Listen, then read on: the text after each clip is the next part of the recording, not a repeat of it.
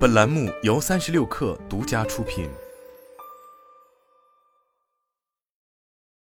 本文来自界面新闻，甚至都不需要解冻，从冰箱里将预制菜拿出来加热，你就能够凑齐一桌硬菜：寿喜锅、酸菜鱼、香辣烤鱼、麻辣小龙虾，甚至是难度不小的胡椒猪肚鸡、佛跳墙和干锅肥肠。某种程度上来说，你所购买到的预制菜。不只是你的选择与喜好，它们更多是整个产业链条合谋的结果。预制菜无疑是一场食品行业高度工业化带来的消费革命。从上游的机械设备、原料的农牧水产供应，到中游的生产制造，再到冷链物流连接的餐饮和零售，他们都决定了什么样的菜品与口味，以及以何种形态端上你的餐桌。预制菜制造商、餐饮品牌以及生鲜平台型企业是直面消费者的三个关键。因此，他们对消费需求和市场趋势有更敏锐的洞察，也从而成为整个产业链中的关键角色。他们当中，餐饮品牌有西贝、广州酒家、海底捞等。由于长期经营门店餐饮的经验，在菜品类型研发上有优势。专门的预制菜制造商包括味之香、真味小梅园、麦子妈等，在某些品类上实现差异化竞争，并且形成一定规模优势。而渠道平台型的盒马、叮咚买菜，甚至锅圈实惠也开始发力预制菜业务。优势在于更能借助数据洞察消费者习惯，形成差异化单品。面向 C 端消费者的预制菜，是在某个场景下产生另一种厨房的解决方案。这与 B 端解决餐饮连锁化后厨复杂烹饪难题、提升效率、食品安全标准化这样的思路是不同的。因此，这些预制菜产品更强调菜品爆款操作便捷化，甚至包装也要有吸引力。但爆品从来都不是凭空产生的，前期规划非常重要。叮咚买菜预制菜负责人欧后喜在采访中对界面新闻称，比如供应链要怎么搭，口味如何做测试，卖点是什么，价格和成本怎么控制，上市和下架的时间节点，以及投入怎样的营销打法，都是操盘的关键。但这所有的前提是。找到消费者可能会喜欢的菜品，随后再去匹配供应链与市场营销的资源。在拆解预制菜产业链中游生产商的研发策略时，我们发现他们现阶段往往是将餐饮端的大爆款预制菜化。这些菜品已经在餐饮市场被验证过人气，也省去市场教育的成本。不过，这种思路的弊端也非常明显，容易导致市场上预制菜的同质化，让菜品与风味的创新受限。把餐厅里的硬菜塞进冰箱里，预制菜的大单品与餐饮行业主流菜式高度重合的原因有两个。首先，预制菜产品满足的根本消费需求是提升厨房效率，因此从产品研发的角度来说，把这些在家做费时费力、原料处理复杂、不常规的菜品做成预制菜，才能让消费者产生价值感，也有更高的溢价空间。此外，餐饮行业的主流菜系有足够的市场需求，再加上供应链的保障，这些品类中也更容易跑出预制菜大单品，比如小龙虾、酸菜鱼、小酥肉等等。而一些原本具有地方特色的菜品，在通过前期餐厅的市场教育后，在预制化的加持下，有逐步成为全国性大单品的趋势。河马向我们解释为何烤鱼能够成为预制菜大单品时，也是同样的逻辑。河马称，烤鱼在餐饮端足够有流量。足以撑起多个以烤鱼为主打单品的商品，而现在的工厂生产工艺能够很好的复刻烤鱼的口感和味道，口味还原度高。但是烤鱼在家做的难度足够大，多数消费者不会在家制作烤鱼，这也让烤鱼半成品足够的发挥空间。在烤鱼、小龙虾这样的菜品逐渐失去新鲜感之后，这些商家们又开始在餐饮菜单中寻找下一个爆款。接受界面新闻采访的数家不同的预制菜制造商。不约而同提到了猪肚鸡这一的产品。猪肚鸡原本是源自广东客家的地方名菜，在诞生之初就是作为养生保健的滋补炖品而存在。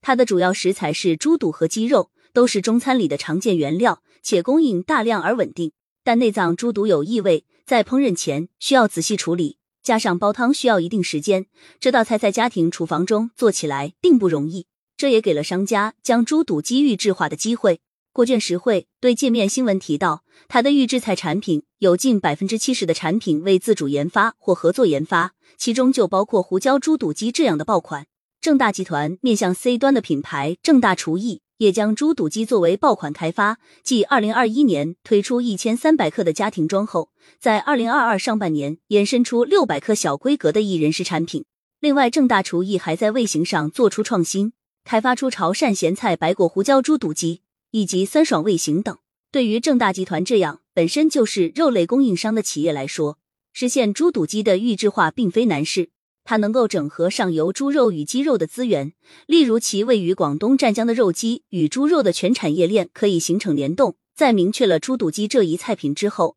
就可以高效运转，将产品投向市场。顺应这在主流餐饮菜系中寻找爆款的逻辑，不少公司渴望抢先一步。以新希望为例。他旗下的小酥肉产品在二零二二年实现营收十三亿元之后，这家公司在二零二三年决定推广肥肠预制菜系列，把它视为下一个大单品。肥肠作为一种闻着臭、吃起来香的菜品，是中国第一大菜系川菜之中的重要角色。例如火锅、炒菜、干锅以及粉面类里都能够看到肥肠，凭借极强的味觉辨识度，得到不少食客的偏爱。但自己在厨房处理肥肠，并且要把它做得好吃，并不简单。新希望则看中了这一个可能成为爆款的机会，渴望在其他品牌进入前率先布局。他选择最先从原料和处理技术上入手。新希望旗下的美好食品提出了一套肥肠标准，即在视觉、嗅觉、味觉、触觉各个维度都有细化的量化标准和评价指标。用标准化生产的方式预制肥肠，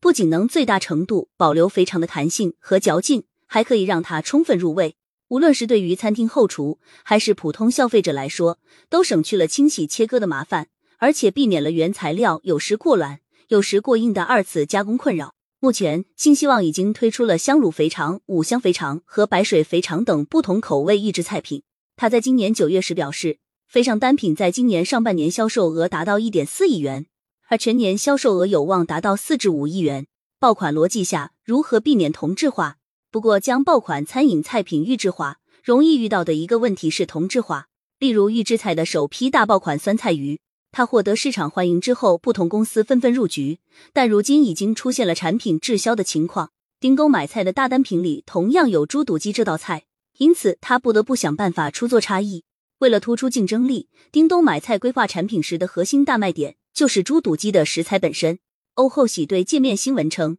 比如猪肚部分使用肚透肚尖，口感才能更肥厚 Q 弹；鸡肉部分使用纯鸡腿肉，加上用骨头熬汤。另外在调味细节上，考虑到南北方口味的差异，将胡椒粉包另配，以便于按照个人喜好添加。以及叮咚买菜在包装上也考虑了厨房操作的便捷性，使用铝箔盒可以在冷冻的状态下直接放在明火上加热。这一单品在二零二二年的销售额达到了八千万元。在原材料上升级是头部预制菜公司形成差异竞争的主要方法。烤鱼在成为大众流行菜品之后，同样也成为预制菜生产企业的标品。国联水产的烤鱼系列产品年销售额达到亿元规模。这家公司对界面新闻称，自从二零二一年以来，烤鱼产品已经进行了三次产品优化升级。在风味上，怎么与其他市售产品拉开差距是比较有挑战性的事情。我们在前期调研拟定研发方向上花费了不少功夫。国联水产研发相关负责人对界面新闻说，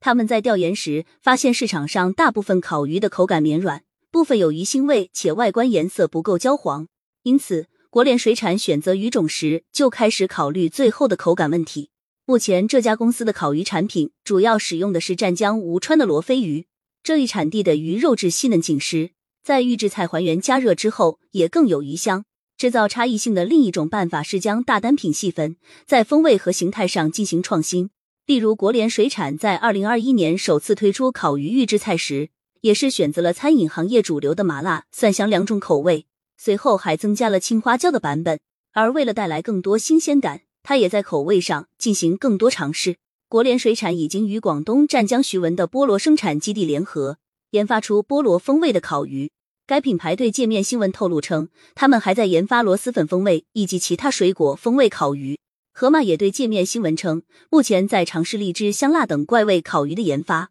小龙虾预制菜的创新也是围绕这样的细分化思路进行。为了与竞争对手形成区隔，叮咚买菜的小龙虾预制菜品全鸡虾推出了三种不同的产品形态：纸盒冷冻装、冷吃即时装以及加热即时装。但为了形成这样的差异化，也对其供应链提出了不同的要求。叮咚买菜纸和冷冻装的小龙虾需要液氮急速冷冻，对应所需的供应则是在源头产地大批量生产，并且在低价时大量买进，才有成本优势。由此它的生产基地放在了湖北潜江这样产业链成熟的核心产区。而冷藏的即食小龙虾是江浙沪地区消费者偏好的冷吃遭罪口味。考虑供应链的覆盖半径，放在其江苏盱眙自建的小龙虾工厂生产更合适。冷吃小龙虾保质期仅六至七天，最大难点是微生物的控制，因此加工环节的温度和环境卫生管控是关键。在加工过程中，小龙虾裸露在空气中的温度不能超过十二度，